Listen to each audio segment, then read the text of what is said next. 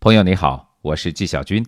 今天我和华裔小提琴家陈瑞用中英双语为您朗读瑞典诗人托马斯·特朗斯特罗姆的作品《活泼的快板》。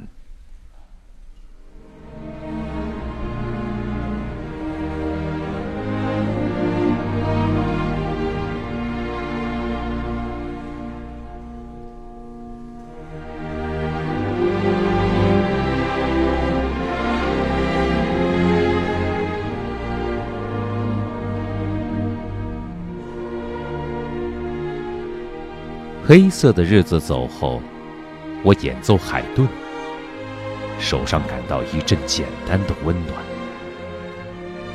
琴键愿意，轻柔的锤子在敲打，音色苍翠，活泼而宁静。音乐说，世界上存在着自由，有人不给皇帝进贡。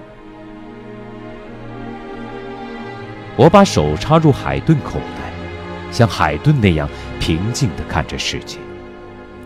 我升起海顿的旗帜，这意味着我们不屈服，但要自由。音乐是山坡上的一栋玻璃房，山坡上石头在飞，在滚。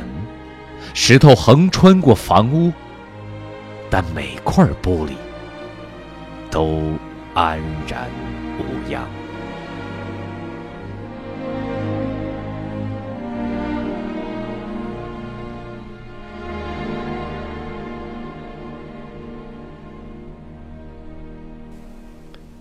Good evening, everyone. My name is Ray Chen, and I'm a classical violinist touring China with the Gothenburg Symphony Orchestra.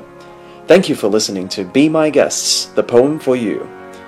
I'm here today to read a poem titled Allegro by Thomas Tranströmer.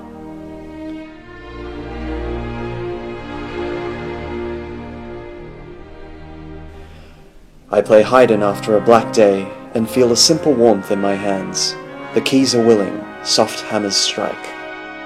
The resonance green, lively and calm. The music says, Freedom exists and someone doesn't pay the emperor tax. I push down my hands in my Haydn pockets and imitate a person looking on the world calmly. I hoist the Haydn flag. It signifies we don't give in, but want peace. The music is a glass house on the slope where the stones fly, the stones roll, and the stones roll right through, but each pane stays whole.